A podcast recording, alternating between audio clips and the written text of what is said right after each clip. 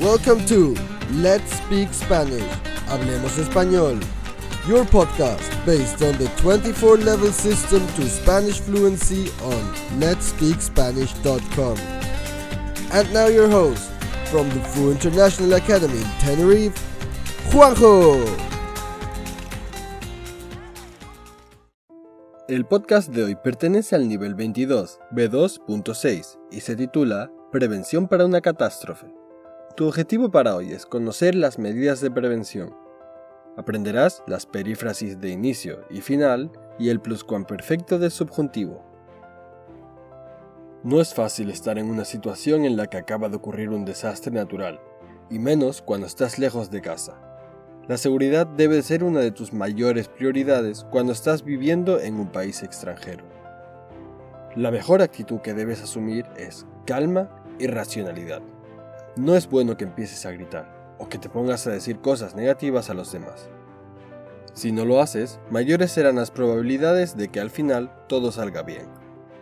Debes recordar que los desastres naturales como terremotos son reacciones naturales de la Tierra en su continuo movimiento Debes recordar que los desastres naturales como terremotos son reacciones naturales de la Tierra en su continuo movimiento, y que ante la inminencia de dichos sucesos, lo mejor es la prevención. Aquí encontrarás algunos consejos básicos de qué hacer en caso de un desastre natural. Antes de un terremoto, identifica los lugares más seguros del lugar donde te encuentras. En el momento en el que comienza a haber un terremoto, todo se pondrá a temblar. Entonces, los marcos de las puertas o muebles resistentes son lugares recomendados para protegerse hasta que deje de temblar la tierra. Ten siempre un botiquín de primeros auxilios, linternas, radio y baterías en un lugar estratégico y seguro. También reserva agua potable y algunos alimentos no perecederos como comidas en lata y chocolates que te darán energía elabora un plan para saber qué hacer y dónde encontrarte con tus compañeros después del temblor. Durante un terremoto, asegúrate de mantener la calma y no correr ni inducir el pánico en otras personas. Aléjate de las ventanas de vidrio y de objetos que puedan caer. Si estás en el exterior, localiza un área despejada, lo más lejos posible de los edificios, árboles y postes. Busca un sitio resistente y seguro donde refugiarte. Protege tu cabeza de las cosas que puedan caer a tu alrededor. Después de un terremoto, enciende la radio y sigue las instrucciones recomendadas por las autoridades. No te alarmes por rumores. Recuerda mantenerte lejos de postes, edificios, cables eléctricos y árboles, ya que pueden haber pequeños terremotos secundarios. Si hay heridos cercanos, pida auxilio vía móvil o los cuerpos de emergencia. Procura mantener el control y asegúrate de que la persona afectada permanezca consciente y tranquila ante la situación.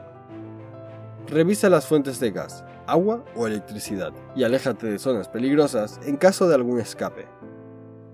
Asegúrate de ponerte en contacto con las personas de tu entorno para que sepan que estás bien.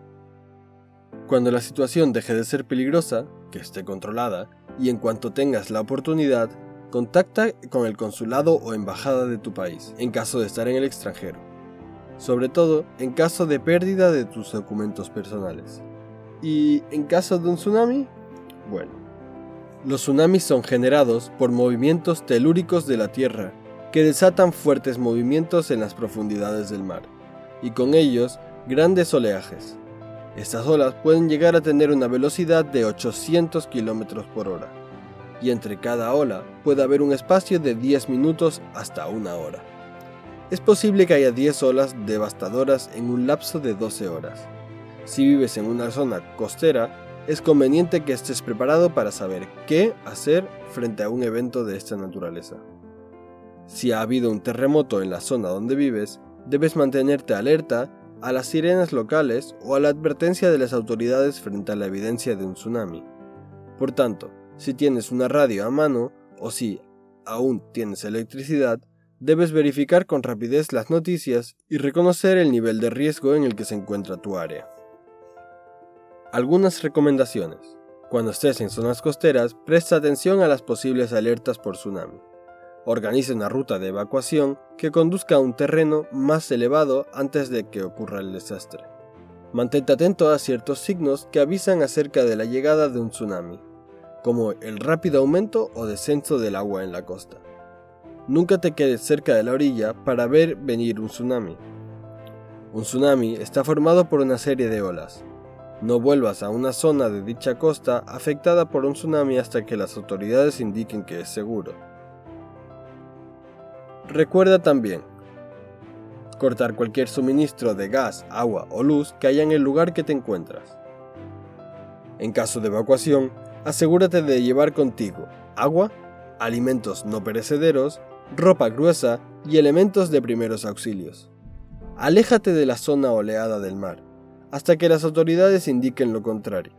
Los lugares más seguros en esta situación son los cerros o colinas, o trata de subir a una altura de al menos 11 metros sobre el nivel del mar. Los expertos piensan que si más gente hubiera hecho todo lo que recomiendan en este artículo, mucha gente habría sobrevivido a las catástrofes naturales que hemos sufrido.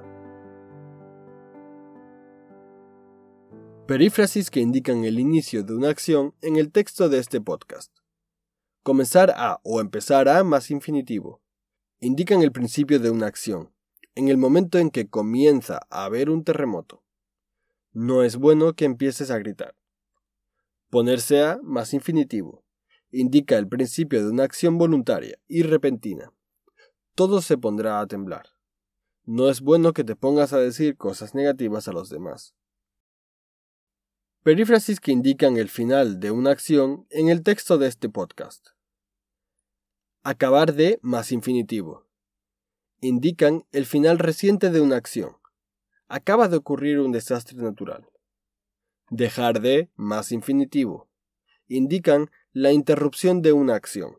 Lugares recomendados para protegerte hasta que deje de temblar la tierra. Pretérito pluscuamperfecto de subjuntivo. Se forma con el pretérito imperfecto de subjuntivo del verbo haber más el participio del verbo que queremos usar. Tiene varios usos. Para formular un deseo que nunca se realizó y lamentarse por ello. Ojalá la gente hubiera leído el texto antes de que sucediera la catástrofe. Para expresar una condición no cumplida en el pasado. Si más gente hubiera hecho todo lo que recomiendan en este artículo, mucha más gente habría sobrevivido.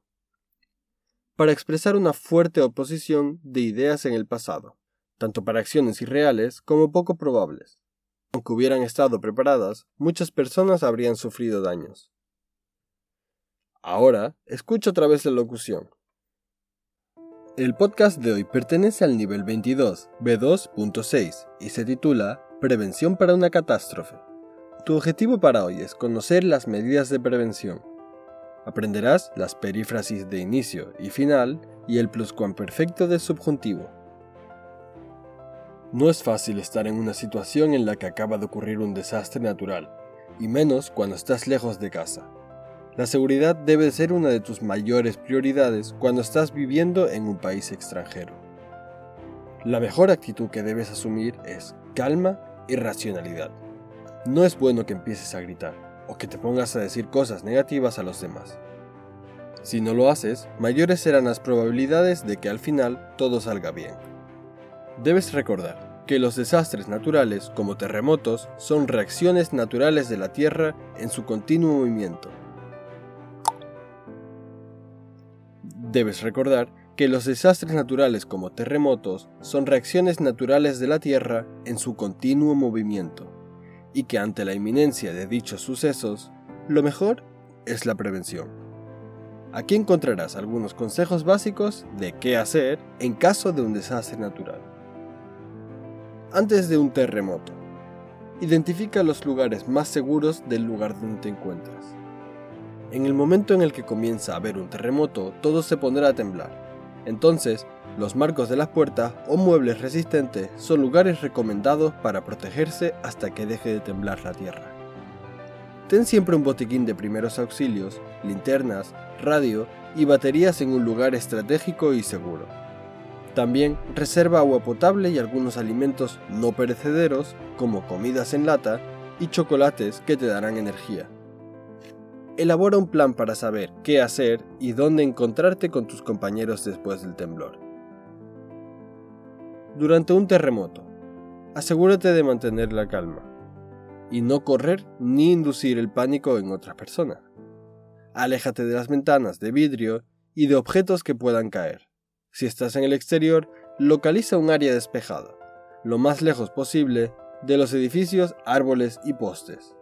Busca un sitio resistente y seguro donde refugiarte. Protege tu cabeza de las cosas que puedan caer a tu alrededor.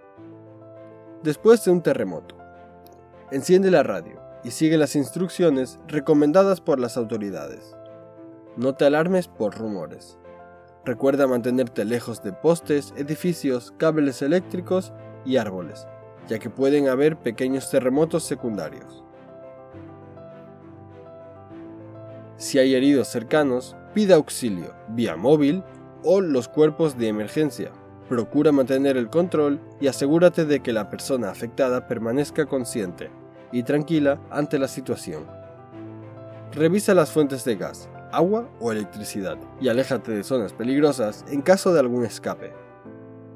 Asegúrate de ponerte en contacto con las personas de tu entorno para que sepan que estás bien. Cuando la situación deje de ser peligrosa, que esté controlada, y en cuanto tengas la oportunidad, contacta con el consulado o embajada de tu país, en caso de estar en el extranjero sobre todo en caso de pérdida de tus documentos personales. ¿Y en caso de un tsunami?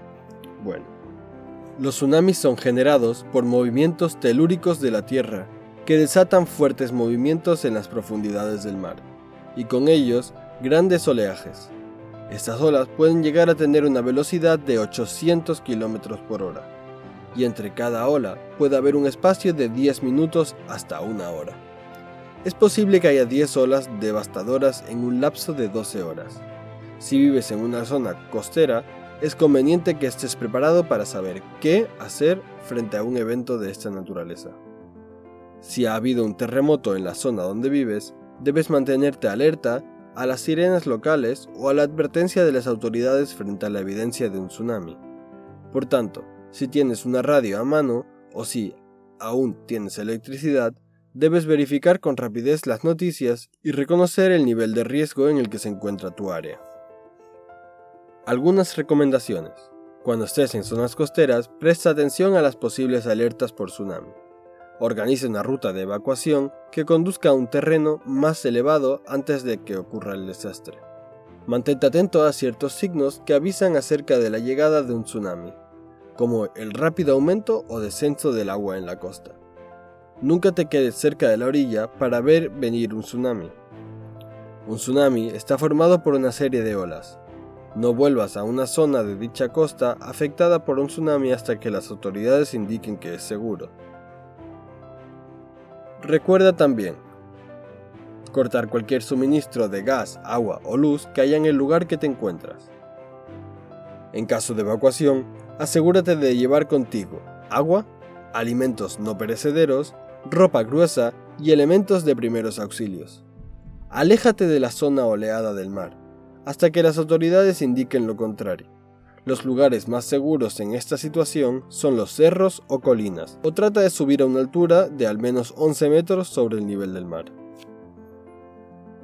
Los expertos piensan que si más gente hubiera hecho todo lo que recomiendan en este artículo, mucha gente habría sobrevivido a las catástrofes naturales que hemos sufrido. Y hasta aquí nuestro podcast de hoy. Puedes encontrar más información en nuestra transcripción. Un saludo a todos y a todas y hasta pronto. This podcast belongs to the 24 level system to Spanish fluency. To get more information and the full transcript of this episode, head over to our website at letspeakspanish.com. Thank you for listening and hasta la próxima.